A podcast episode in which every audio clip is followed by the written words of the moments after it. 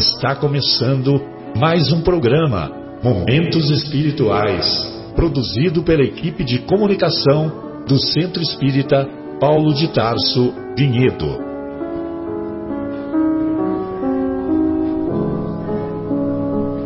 Se guardas contigo o estigma do sofrimento, indagando pela solução dos velhos problemas do ser e da dor, se percebes a nuvem que prenuncia a tormenta e o vórtice traiçoeiro das ondas em que navegas, vem conosco.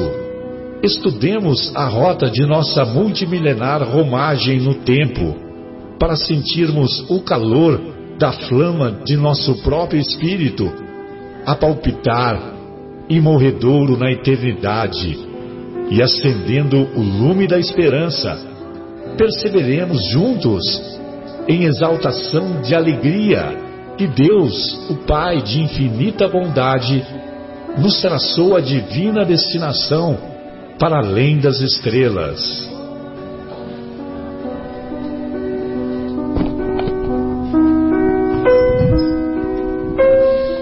Uma boa noite a todos. Iniciamos mais uma edição do programa Momentos Espirituais, programa produzido pelo Departamento de Comunicação do Centro Espírita Paulo de Tarso, aqui de Vinhedo. E o programa sempre costumeiramente fazemos ao vivo, direto do estúdio da Rádio Capela FM 105,9 aqui do bairro Capela em Vinhedo.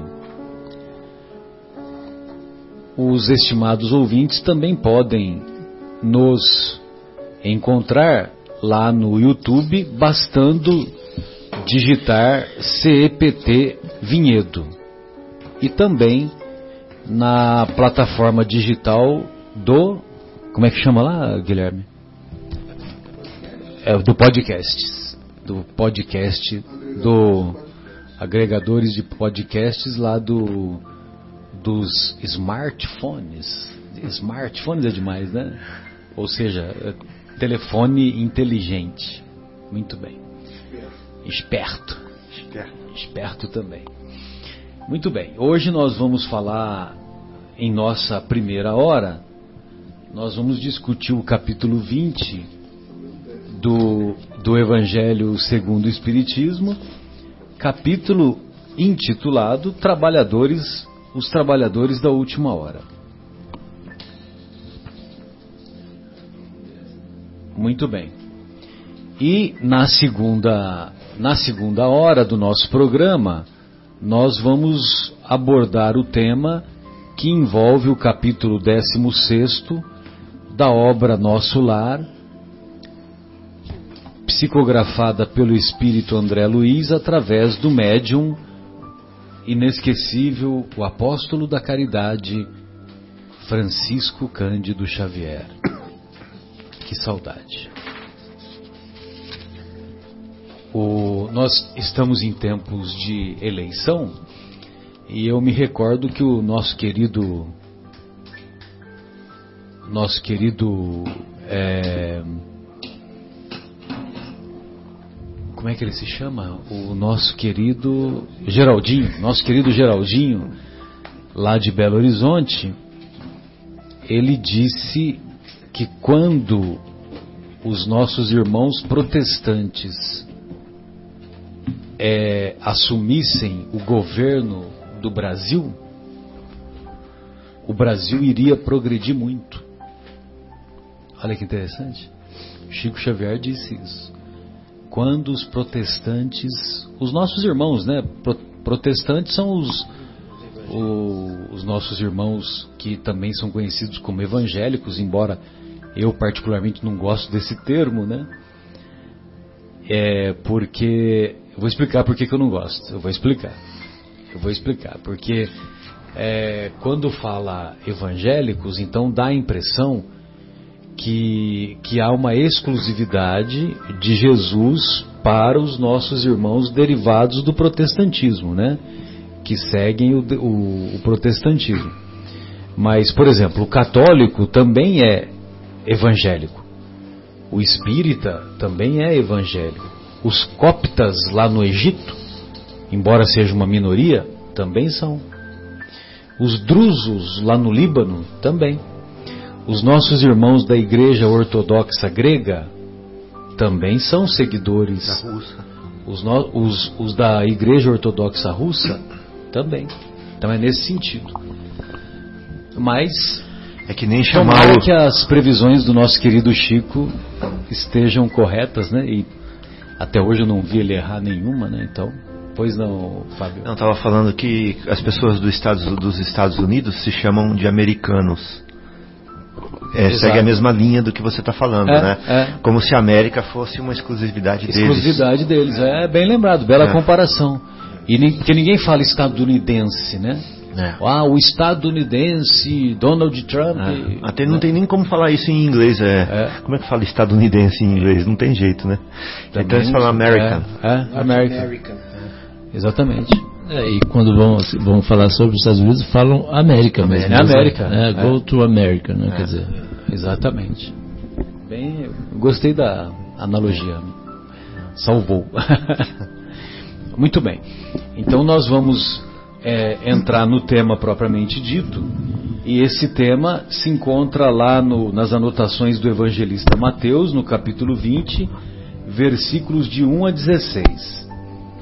Então nós vamos encontrar o seguinte ensinamento do Mestre, quando várias vezes ele diz é, ele compara o reino dos céus às mais variadas analogias.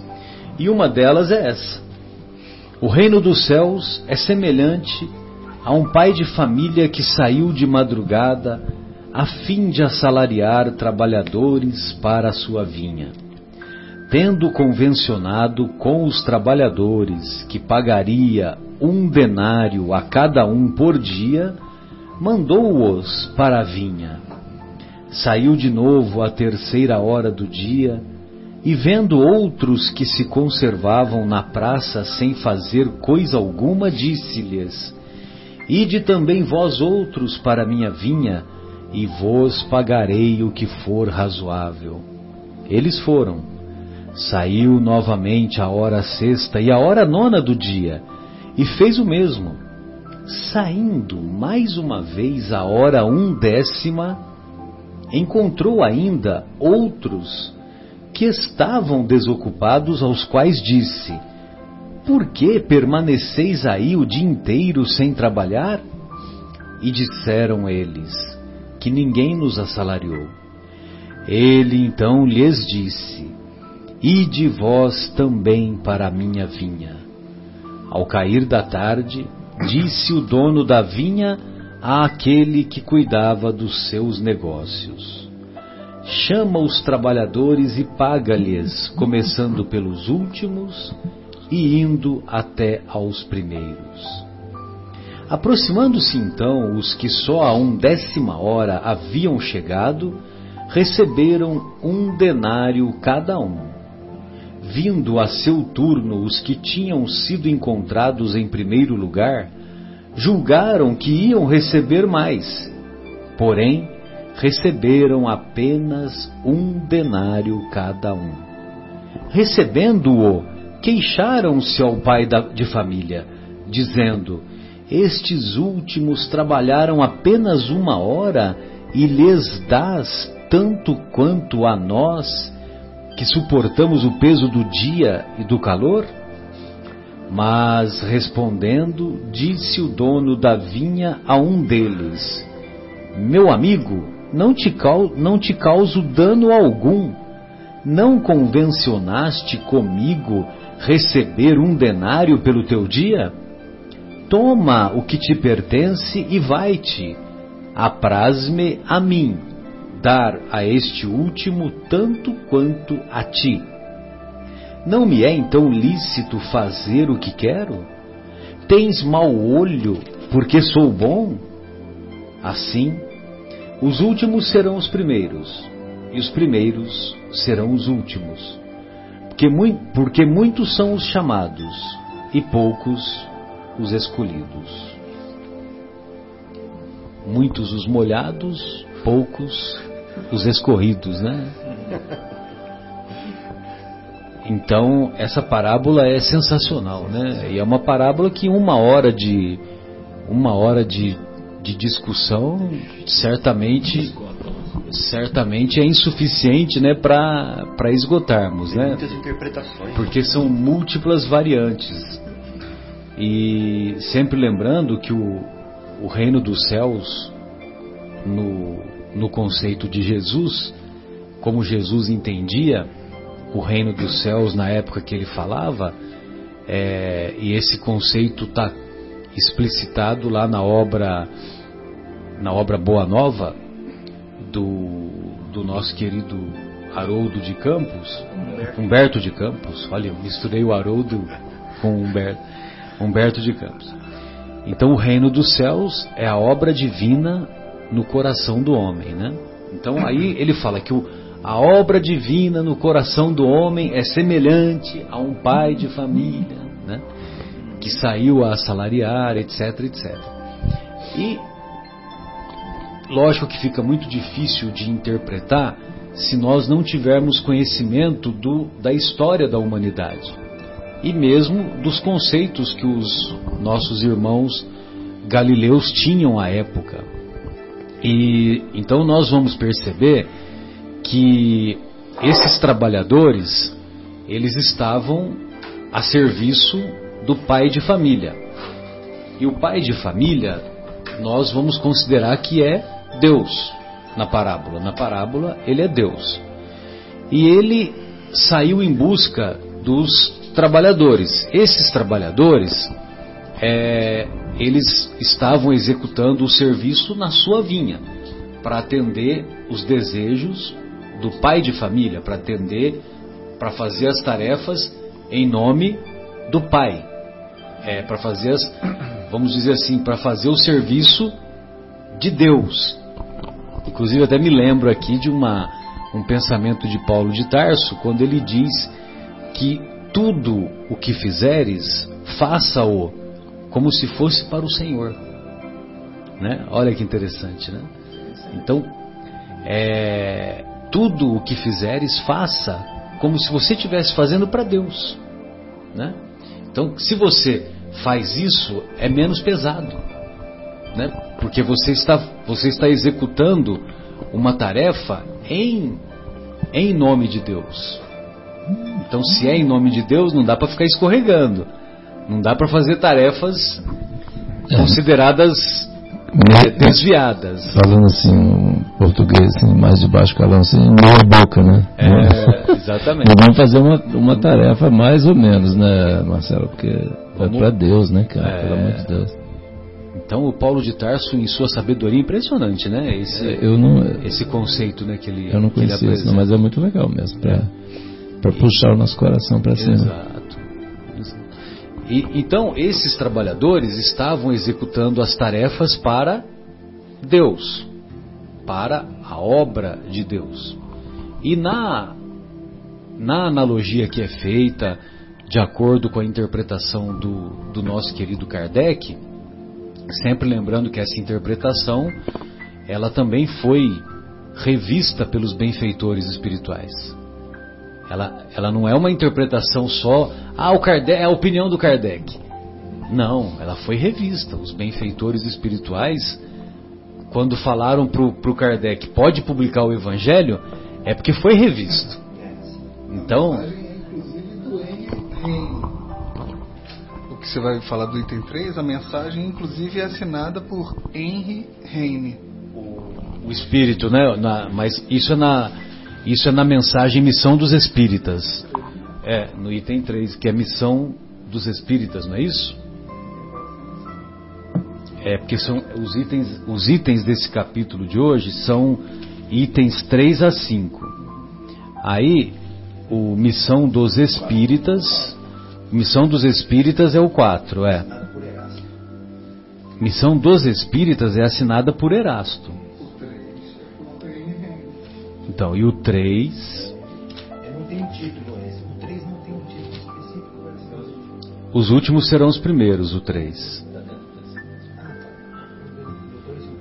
Exato. Então aí tem o Constantino, E depois é que é o Henry Heine, né?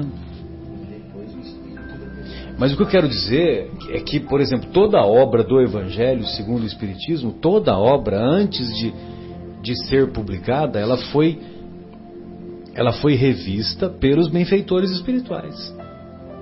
E os benfeitores espirituais é que quando dão essa interpretação que nós vamos colocar, então essa interpretação ela se refere que os primeiros trabalhadores foram os profetas do Antigo Testamento, aí depois, é, vamos dizer assim, na, na, terceira hora, na sexta hora, na nona hora, né? Sempre vale ressaltar que a, a, na época a contagem das horas era diferente. Quando o sol nascia, então era a primeira hora, né? Seis da manhã era a hora zero, sete da manhã era a hora um, e assim por diante, entendeu? Porque era 12 horas, né, Guilherme? Então das seis às 12, aí é um décima hora que começa às 5 da tarde. Então a, a, terceira hora era seria aquilo que hoje é 9 da manhã. Mas não é isso não é importante. O que é importante é que era um, um tempo decorrido, né? E esse tempo decorrido, quando você coloca desde Moisés até até o, o, o século XIX, que foi quando Kardec escreveu a obra, é que muitos desses trabalhadores vieram, praticaram a sua obra e foram assalariados. E cada um teve o seu salário, cada um teve a sua importância. Né? Seja na época, na época que eles viveram, o grau de amadurecimento daquela sociedade, etc, etc. E então os primeiros profetas vieram, trouxeram as, os seus ensinamentos, depois vieram, veio o Cristo, depois do Cristo vieram os apóstolos, os mártires, que tiveram uma importância fundamental. Lá na, na nona hora, nós podemos colocar. Podemos colocar também mais adiante Francisco de Assis, etc, etc, né? Que os pais da igreja foi logo no comecinho do cristianismo, né? os primeiros séculos, né? E, então, se você considerar meio-dia Jesus, então mei, a sexta hora Jesus, aí então é, eu estou fazendo uma classificação da, da minha cabeça, né? não, não é necessariamente assim. Mas até chegar a um décima hora que seria a, a doutrina espírita. E a doutrina espírita, quem que é o dono dela? Não tem dono, é doutrina dos espíritos. Né? Não tem dono, não tem chefe, não tem é, hierarquia, não tem nada. Né? É o, a, a, obra do, a obra que foi baseada no ensino dos espíritos. E e o que é interessante é que cada trabalhador tem a sua importância, tem o seu salário. Então essas eram as minhas considerações iniciais e aí eu gostaria de ouvi-los. Vamos lá, Marcos. Ô, Marcelo, é, é isso mesmo. Eu estava até dando Seja uma... bem-vindo de volta. É, né? pois é, três semanas aí depois apareço. Uh, mas eu estava vendo aqui na, na, nessa passagem, né? Que diz assim, né? Que nesse trechinho que eu achei também interessante. Aqueles da terceira hora, né? Que ele diz assim, né? É, e disse: Ide vós também para a minha vinha, e dar-vos-ei o que for justo. Achei interessante. Ele não, não diz o valor, mas dar-vos-ei o que for justo que for justo. Então é, é assim para os trabalhadores da primeira, da segunda, da terceira, da décima, né? Deus dará o que for justo, o que ele achar né, como justo. Então não esperemos é, mais ou menos, ou não, é o que for justo. Então nós receberemos realmente o que merecemos. É, exatamente. Aí você me, me também me faz lembrar aquele outro ensinamento do mestre que a cada um será dado de acordo com as próprias obras. Exatamente, venha então, calhar. Se a né, sua obra é, se a sua obra é uma obra condizente com o que você prega e o, o que você pratica, é. beleza, você vai, você vai receber o salário que for justo. É. Às vezes, se não for, você vai colher aquilo que você plantou. É, uma hora bem trabalhada, você recebe o mesmo que 12 horas do cara que não fez. Jus, né? É o que for justo mesmo. Você pode trabalhar um minuto, mas se ele for bem trabalhado e for profundo, é, feito com realmente com, com muita fé, enfim, eu digo o trabalho nosso espiritual, né, dos espíritos que é eterno, é, não importa o tempo, mas se ele for realmente feito com bastante vigor, com bastante fé, com, enfim, com caridade, levando todos os ensinamentos de Jesus, receberá o que for justo. É um tempo, eu creio assim, né? sei lá, eu vi, vi, vi dessa ótica. Eu, uh, Fabinho, posso furar uma fila aí? Não tem fila. Então, eu estava pensando assim o seguinte, essa questão do, do trabalhador da última hora, é, com todo o respeito né, que todas as religiões né, merecem, nossos irmãos de todas as religiões que nos ouvem, inclusive, é, merecem todo o nosso respeito. Mas assim, a questão que o Espiritismo traz, né, vamos dizer, tirando o véu da palavra, né, das todas as lições, os Espíritos vêm nos trazer, vamos dizer, de uma forma assim, escancarada a verdade, né, para a gente parar com todas as hipocrisias né, que a gente veio trazendo durante tantos séculos. Né? Então o que acontece é o seguinte, que é, esse trabalhador, né, chamado da última hora, né, no meio eu estava pensando aqui, refletindo, é, esse trabalhador da última hora é um trabalhador mais eficiente nesse aspecto. Porque aí ele vai buscar realmente e sinceramente, né, honestamente, é, sem ficar se preocupando, igual a gente comentou na semana passada, né? a gente é, vai buscar ser o que Deus quer que a gente seja, mas perante Deus só, né?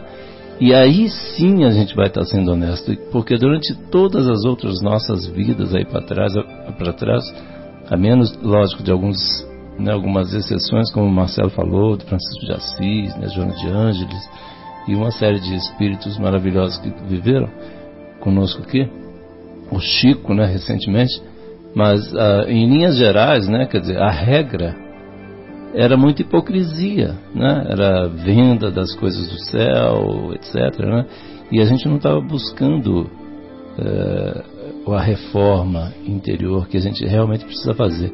Não que, eh, inclusive, assim, é, isso não quer dizer que, inclusive, quem, quem esteja estudando Espiritismo, que esteja praticando, já esteja salvo. Não é nada disso.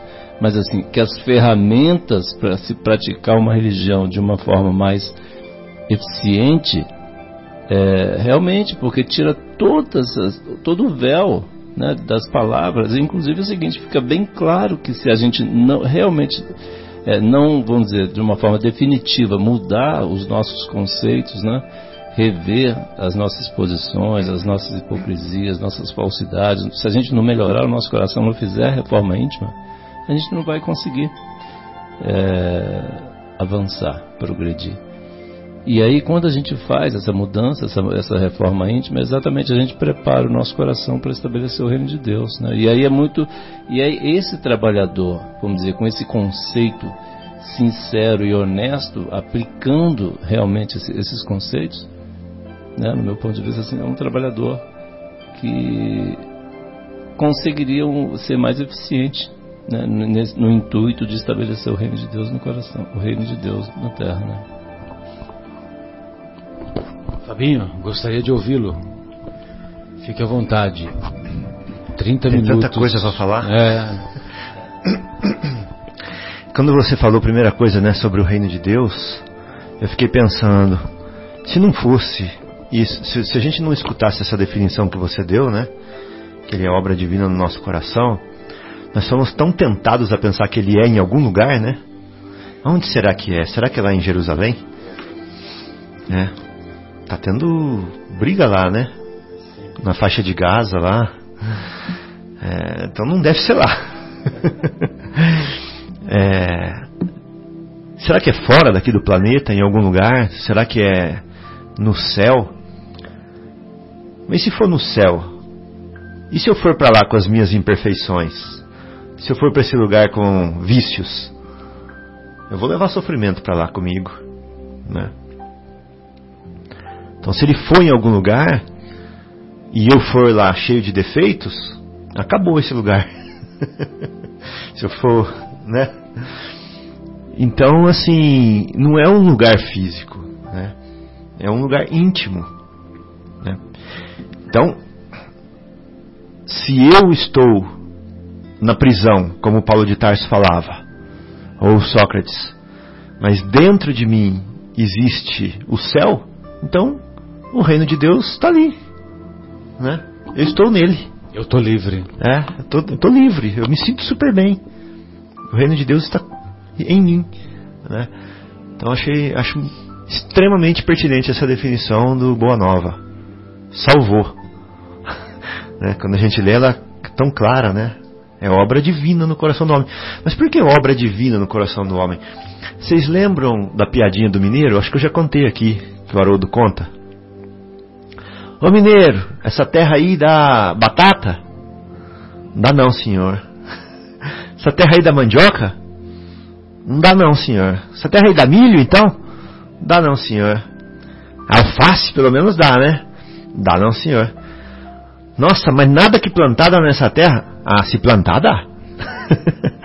né? Se plantar dá tudo isso aí que o senhor falou. Ou seja, é preciso trabalhar, né? É. é preciso pôr a mão na massa. É, por isso que fala que é a obra divina. Porque a terra, a terra é uma escola onde o, o, o professor é Deus, é a lei dele, né? Que rege aqui.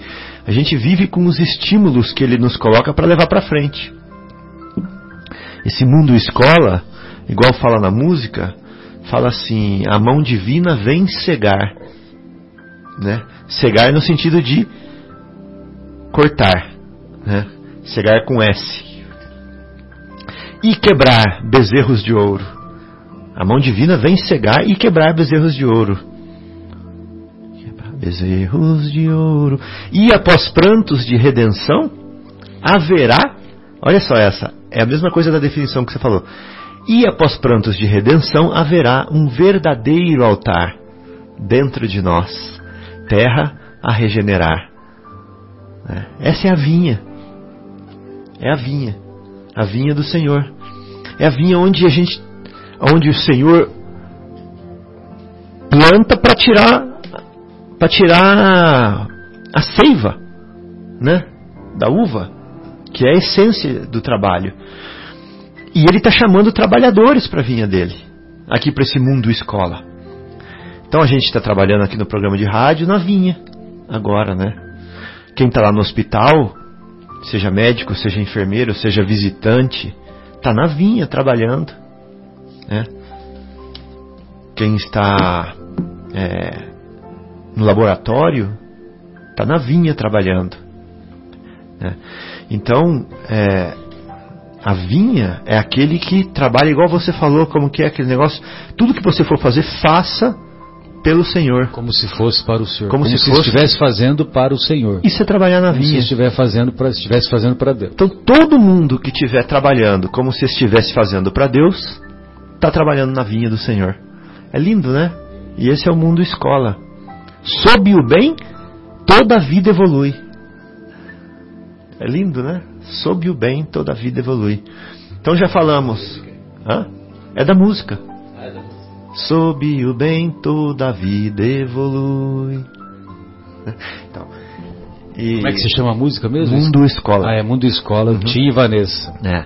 Então, é, falamos já do reino de Deus, falamos da vinha, né? Que bonito, que é isso. E os ciclos, os ciclos.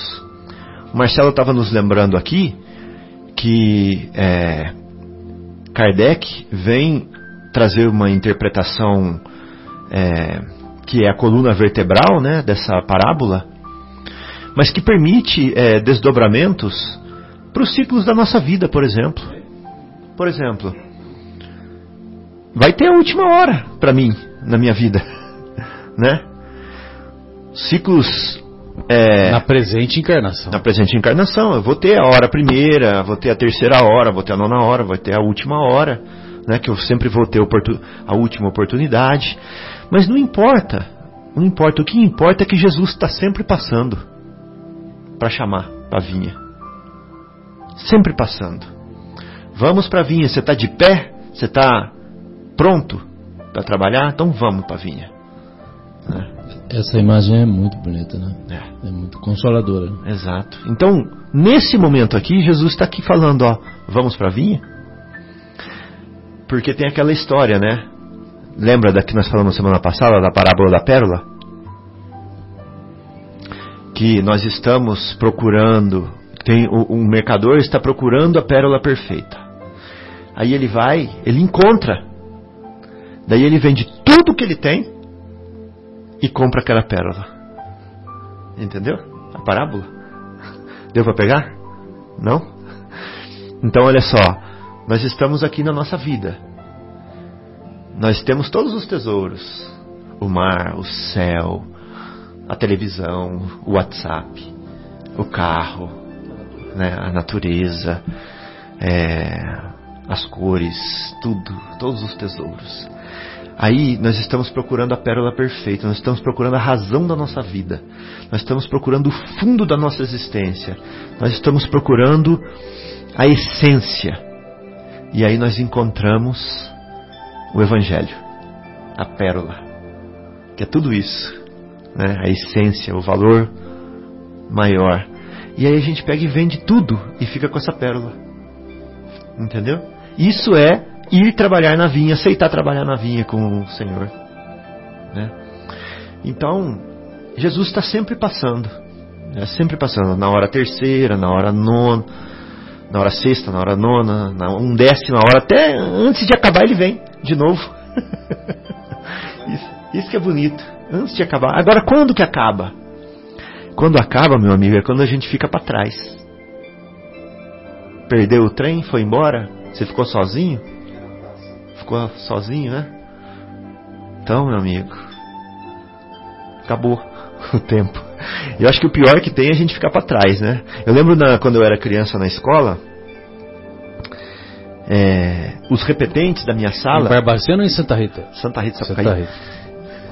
Os repetentes, eles não ficavam com a minha turma. Eles iam ficar lá no recreio com a turma deles. Porque eles se sentiam estranhos na nossa turma os repetentes. Entendeu?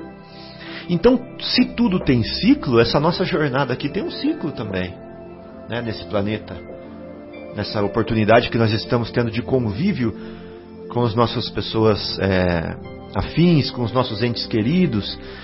Esse ciclo se fecha e Jesus está sempre passando, chamando. Até na última hora ele vai passar. E a gente pode escolher ficar para trás. Aí vai saber quanto tempo vai demorar para reencontrar todo mundo, né? Ele vai continuar passando. Vai continuar passando. Aí tem que esperar acabar o ciclo. né? Então é. São assim. Só para terminar? Não, fica à vontade. São assim. É, reflexões né, em cima dessa coluna vertebral que Allan Kardec colocou, né, mostrando, por exemplo, ao longo do tempo Quantas vezes Jesus tem passado para a nossa civilização? Jesus pessoalmente, não pessoalmente, mas passou por nós quando dos profetas, de Moisés. Jesus passou pessoalmente por nós no advento da quando ele trouxe o evangelho. Jesus passou por nós com os a, apóstolos que deram prosseguimento. Jesus passou por nós com os pais da igreja, Jesus passou por nós na Idade Média, com Francisco de Assis. Jesus está passando por nós com os Espíritos, com a nova interpretação, com a nova interpretação não, com a interpretação genuína do Evangelho, né? E quando que é a última hora? É agora. É agora a última hora, né? Vamos pegar essa oportunidade agora. Ele está passando aqui na praça agora, nós estamos de pé aqui agora, esperando. Então, da onde a gente está vindo, o que a gente tem feito, não importa. O que importa é que nós vamos com ele agora. Essa que é a grande mensagem que eu acho. Acho que eu é, passei dos, das duas horas que você me deu, né? Imagina, Fabinho. É, tem um comentário que gostaria de fazer que eu estava vindo para cá e estava ouvindo a entrevista de um de um articulista que eu gosto muito, que é o Carlos Andreasa. É, ele é um editor lá da editora Record. Inclusive eu até faço uma brincadeira com o Guilherme, que eu acho que eles que ele lembra o Guilherme, não que seja sósia, né? E... Ele é bonito igual o Guilherme. Não, é, o, é impossível. O Marcelo riu, meu Guilherme, porque será impossível ser mais bonito que o Guilherme. É, é, nem igual, não chega nesse nível. Muito bem. E, e aí então ele estava contando que, que ele havia sido. É, havia recebido o aviso de um, de um antigo é, patrão dele que ele é, que, que eles que ele estava interessado em que ele fosse editor lá da, da editora Record, né? E, e o que foi interessante é que é, não, ele não deu um prazo, né? Ele falou, olha, mais para frente eu vou te procurar. Só que esse mais para frente era uma coisa assim indefinida. Poderia ser na semana que vem. Sabe quando alguém te promete um, uma colocação, te promete um emprego, né? Aí você cria aquela expectativa e fala, ah, meu Deus, e agora, né? E aí, ele ele estava ele tava com 32 anos, né? Vamos dizer assim, mais amadurecido tal. Ele podia ficar, ele tem uma certa independência, então ele podia ficar é, indo atrás de bebida, de não sei o que, de fazer o tempo passar e esperar ser chamado ou ele, ou a outra opção que ele tinha era estudar. Era estudar e, e, e vamos dizer assim, se preparar para esse, para essa, para essa oportunidade. E ele começou a estudar. Embora ele tinha conhecimento, mas ele começou a estudar, né, as, as mais variadas, os mais variados setores de, de que uma editora, que uma editora publica, né? É, tem obras de ficção, obras de não ficção, obras de conteúdo político, de conteúdo religioso, de conteúdo filosófico e assim por diante. Aí então ele começou a estudar, a pesquisar aquilo que seria, é, aquilo que poderia ser uma, uma onda nova no mercado editorial. Muito bem. Aí passaram-se três meses e o, o, o antigo o antigo chefe dele ligou. Ligou e ele começou a trabalhar. Aí quando ele começa a trabalhar, ele estava como trabalhador da 11 primeira hora. Ele estava pronto. Então ele estava pronto e aí a editora voou. Foi assim uma coisa impressionante. Estava com o motor aquecido, ah, né? Já estava com o motor aquecido. Já estava com o motor aquecido, já estava preparado. E o, a outra colocação que eu gostaria de fazer era é que eu havia dito no, no início, né, que os, os benfeitores espirituais, é, essa a, as, as várias mensagens que foram colocadas no Evangelho, elas, elas não foram colocadas à toa. Né? O trabalho do Kardec foi um trabalho maravilhoso, primou pela pedagogia, porque você vê a separação lá dos capítulos, é, você vê o, a, a, a, seleção das mensagens né, que, ele, que ele colocou, a, as passagens evangélicas que ele selecionou na abertura de cada capítulo e assim por diante. E, inclusive, tem um capítulo que, nem, que não tem nenhuma instrução dos espíritos, né? O capítulo 22, que é o é a indissolubilidade do casamento, aquele, né? Nós vamos falar nas próximas semanas é, não tem instruções dos espíritos. E é um capítulo curtinho, né? São três ou quatro páginas. Três ou quatro páginas. Mas lá no Prolegômenos do Livro dos Espíritos, Prolegômenos todos sabemos que a mesma coisa é sinônimo de prefácio. Então, é, é uma mensagem belíssima, profunda, que os, que os espíritos, é, um dos espíritos que assina né, essa mensagem, só que nunca foi revelado qual espírito teria sido mas é, a mensagem ela é inteira, bonita, muito tocante. Celestial. Exatamente, João. E, e, e, é uma mensagem que num determinado momento é, no, na metade da mensagem aproximadamente, e o, os benfeitores escrevem assim para o Kardec, que a mensagem foi direcionada para o Kardec. Entre os ensinos que te são dados, alguns há que deves guardar para ti, para ti somente, até nova ordem. Até nova ordem. Quando chegar o momento de publicar, nós lhe diremos. Enquanto esperas, você não vai ficar esperando, né, sem fazer nada, de braço cruzado. Enquanto esperas, medita sobre eles, a fim de estares pronto quando te dissermos. E foi o que ele fez, né? Foi o que ele fez. Ele foi meditando, amadurecendo aquele pensamento. Aí, quando estava o pensamento amadurecido, ele mesmo coloca isso na obra Obras Póstumas. A obra Obras Póstumas, que o Kardec, não foi o Kardec que publicou, foi a esposa dele, a Amélie, Amélie Boudet, mas ela é, é, é, a obra Obras Póstumas é uma obra que é composta por várias anotações, várias anotações do próprio Kardec. E, e aí, um pouquinho adiante dessa mesma mensagem, no parágrafo seguinte, que o, o Fábio fez referência lá ao, à vinha, ao vinho, à uva, etc, etc. Aí, olha só o que, que os benfeitores falam para o Kardec porás no cabeçalho do livro, colocarás no cabeçalho do livro a cepa que te desenhamos. Todos, vocês, todos, todos nos recordamos que o único desenho que tem nas obras do Kardec, né, porque uh, muita gente compra o livro e quer, quer ver figura, né? É. Se tem muita figura é bom porque lê rápido. E o, evidentemente que o, o livro dos Espíritos, é, não só o livro dos Espíritos como como as outras obras, é, não, não, tem figura, não tem desenho. A única figura que é, que é colocada é lá no. Não, é no. Não é no Evangelho, é no livro dos Espíritos. Então lá no livro dos Espíritos tem a, o desenho da. O desenho da, da, da cepa da uva. E aí eles vão explicar o porquê. Colocarás no cabeçalho do livro a cepa que te desenhamos porque é o emblema do trabalho do Criador. É o emblema do trabalho do Criador. Ou seja, é a assinatura de Deus.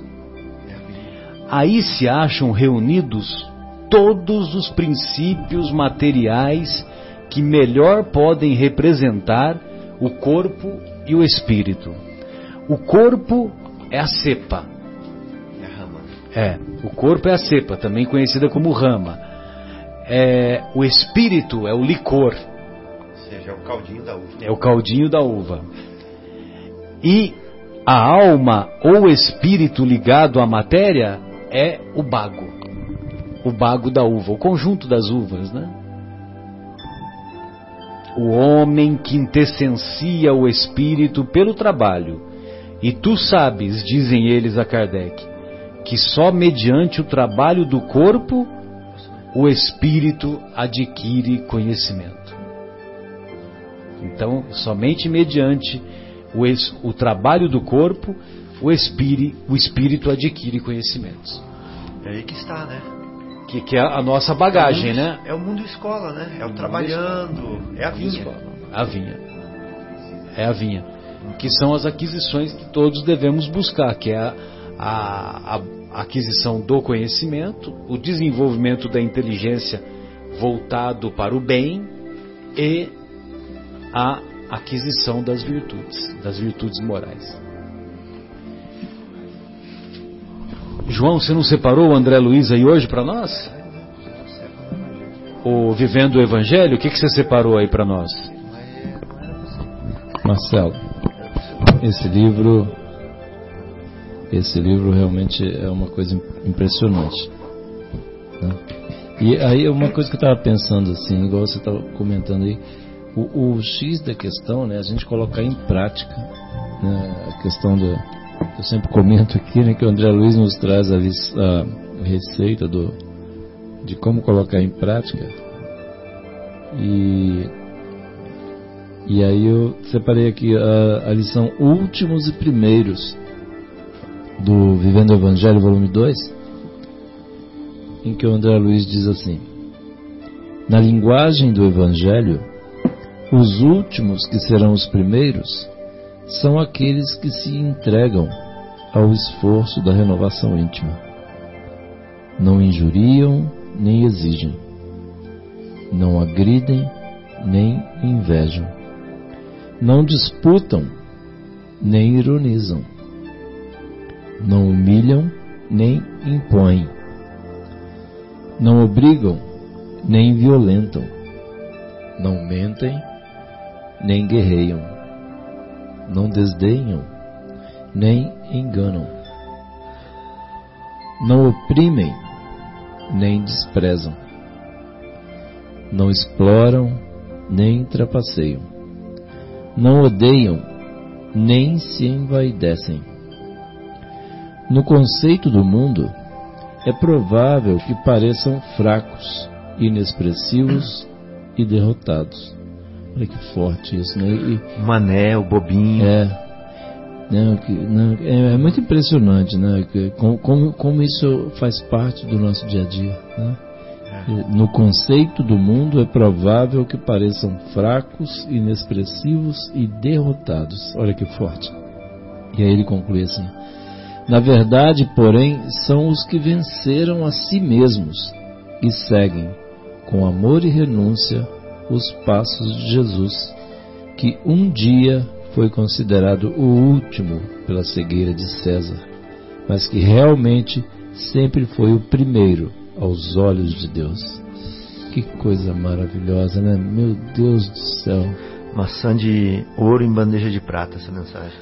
É, é muito impressionante, né? Porque, olha que, na verdade, vamos ver de novo, porque assim, é muito, é muita, é muito forte, né? É sensacional.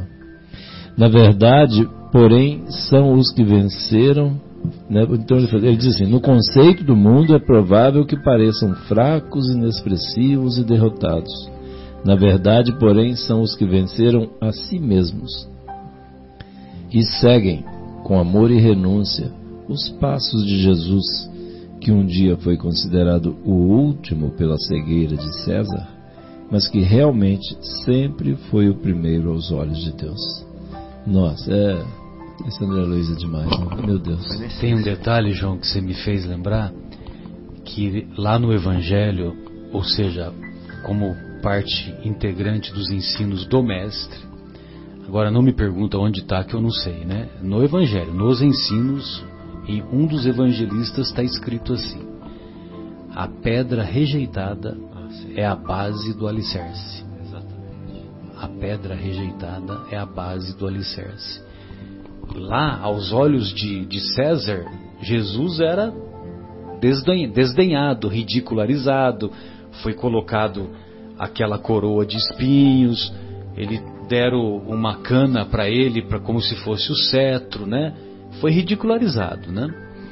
Inclusive a coroa de espinhos era uma, uma, uma coroa venenosa, né?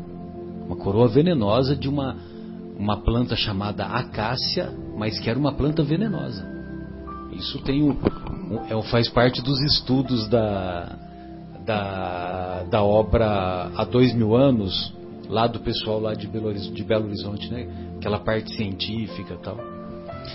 E então o, ele foi ridicularizado, ele foi, ele foi tido como o, o, o pior das, dos homens, o mais ridicularizado naquela época. E hoje todos nós sabemos que quem manda nessa bagaça é ele, né? Quem é a base do alicerce, na verdade, é o que foi mais ridicularizado, né? Pedra angular. Lógico. Pois não. Hã? Como é que é? Mundo Escola. Então vamos lá pro o nosso querido Guilherme está dizendo aqui Mundo Escola. Não, mas você quer, você quer fazer mais algum comentário? Porque aí a gente já parte, senão a gente parte para para pausa e depois iniciamos, né? O, o, a segunda hora, mas se você tem mais algumas eu- reflexões, enquanto fica à vontade. Fabinho pensa um pouquinho, deixa eu com- comentar aqui um, essa questão que ele falou, a gente estava falando sobre, ele mesmo falou, Fabinho, sobre a questão de é, dos repetentes, né, de quem ficou para trás. Isso é, é uma situação quando a gente para para pensar assim, é muito forte isso aí, né? A quest- A questão da solidão, né? A gente ficava, eu estava imaginando a situação assim que você colocou dos repetentes, né, dos nossos irmãos aí que nossos colegas lá que perderam o ano, tal, realmente era uma situação complicada, eu ficava né, deslocado né, dentro da turma, né. E no outro dia, numa das reuniões aqui de é, atendimento aqui aos espíritos, né, às quintas-feiras, né, espíritos desencarnados, é, foi um irmão nosso foi lá. E ele estava assim muito vinculado ao negativismo, muito irado com ódio, um monte de coisas assim tal.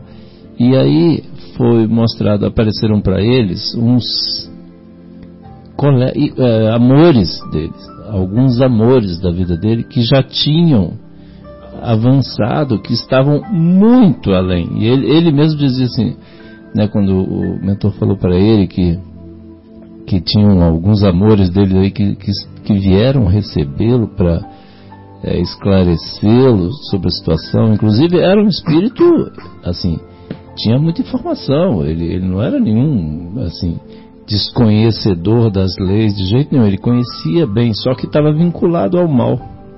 E aí apareceram para ele assim os amores né, da vida dele. E ele, e ele até ficou assim, ah, mas eles já foram, estão muito longe de mim. Mas ele falou assim, você não tem nem noção de quão distante eles estão de mim. Eu estou muito ruim, eles estão muito lá na frente, mas... E aí o, o mentor falou para ele assim que, é, que eles nunca esqueceram dele.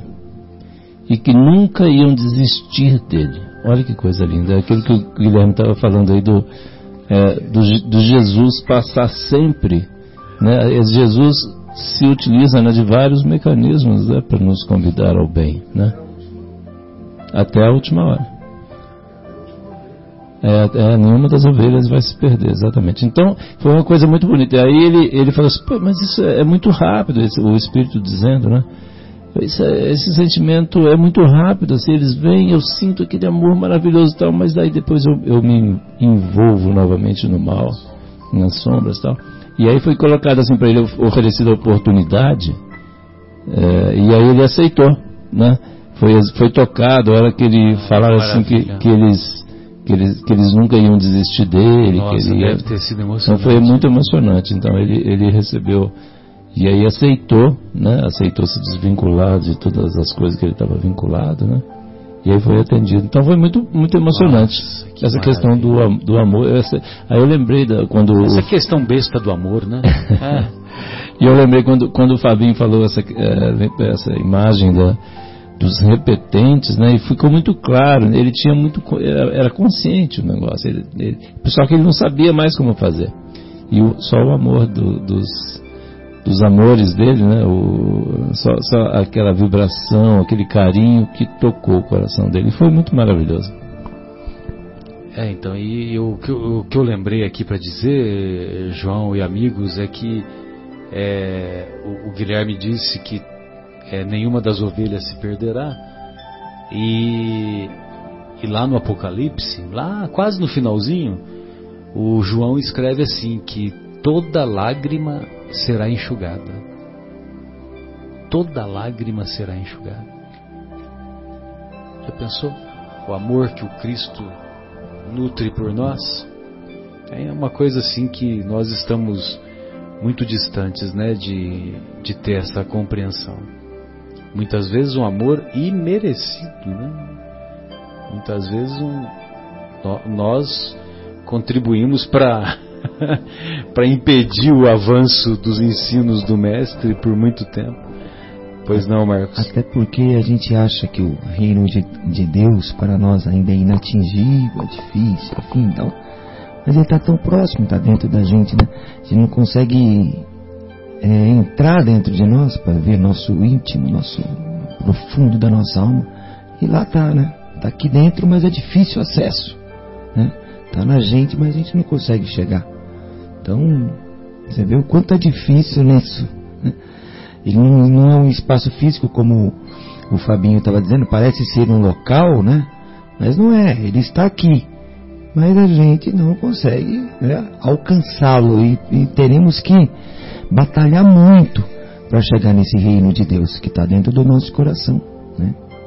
Então é, acho que é, é por aí. Eu estava procurando aqui. É, achei. Olha só. Deixa a bola pingar. É, olha só o que Alcione falou para o Pólucos no livro Renúncia. Logo no comecinho, né? É. No primeiro capítulo. Exato. Jesus abençoará nossas esperanças. Lembra da reunião mediúnica que você estava contando, que o Espírito falou? Jesus abençoará nossas esperanças. Nós, que saímos juntos do mesmo sopro de vida, chegaremos juntos aos braços amoráveis do Eterno. Nossa, que lindo. É, é bem isso aí, cara. Agora, não, não terminou. Não. ah. Esperar-te-ei através dos caminhos do infinito. Lutarei ao teu lado nos dias mais ásperos. Dar-te-ei as mãos sobre os abismos tenebrosos. Nossa, eu não sei como é que você está conseguindo ler isso. Eu já É estava porque- chorando. Não, é porque tem um nó na garganta aqui já. Eu Vamos parar. imagino. que coisa, seja, coisa maravilhosa. É só uma amostra do amor de quem sabe amar, né? E, e esse, o, o Fábio, e assim, e a imagem que ficou, lógico, assim, não, não vejo nada, né? Graças a Deus, não, não quero, nem quero ver nunca, assim, mas assim, é, assim, eu, a imagem que ficou foi exatamente isso, que eram, eram espíritos angelicais e volta, eles estavam ali mesmo, eles, e eles sempre estavam ligados, né? Vinculados, o amor, esse, esse sopro, E aí ela é capaz de fazer um sacrifício que a gente viu no livro, olha, né? Porque ela ama. É, é. É, realmente é, é muito maravilhoso. E foi, assim, muito emocionante, igual o Marcelo comentou, né? Foi muito emocionante. E, e esse é sempre o amor, né, cara? E significativo, né? É, é, o- é aquela história, o Evangelho, assim, é variações sobre o mesmo tema, É, amor. Exato. Né? Sempre. Exato. Graças a Deus, né? A gente só precisa, Bem, ter- a gente só, só precisa tomar coragem, isso que o Marcos, hora que o Marcos estava falando aqui, né? Sobre quanto é difícil essa questão toda, assim. Nós precisamos é tomar coragem, né? De, de passar por cima e abandonar esse homem velho, né? Esses costumes, esses vícios e renovar os nossos conceitos, os nossos desejos, os nossos pensamentos. E assim a gente estabelece esse reino. É assim que a gente tiver essa coragem. Vamos, vamos treinar, né, Marcão? Mudar o modelo atual. Muito bem, então vamos fazer a pausa e retornaremos em seguida com a segunda parte da obra Nosso Lar e, e nessa pausa nós ouviremos a música Mundo Escola com Tim Ivanês.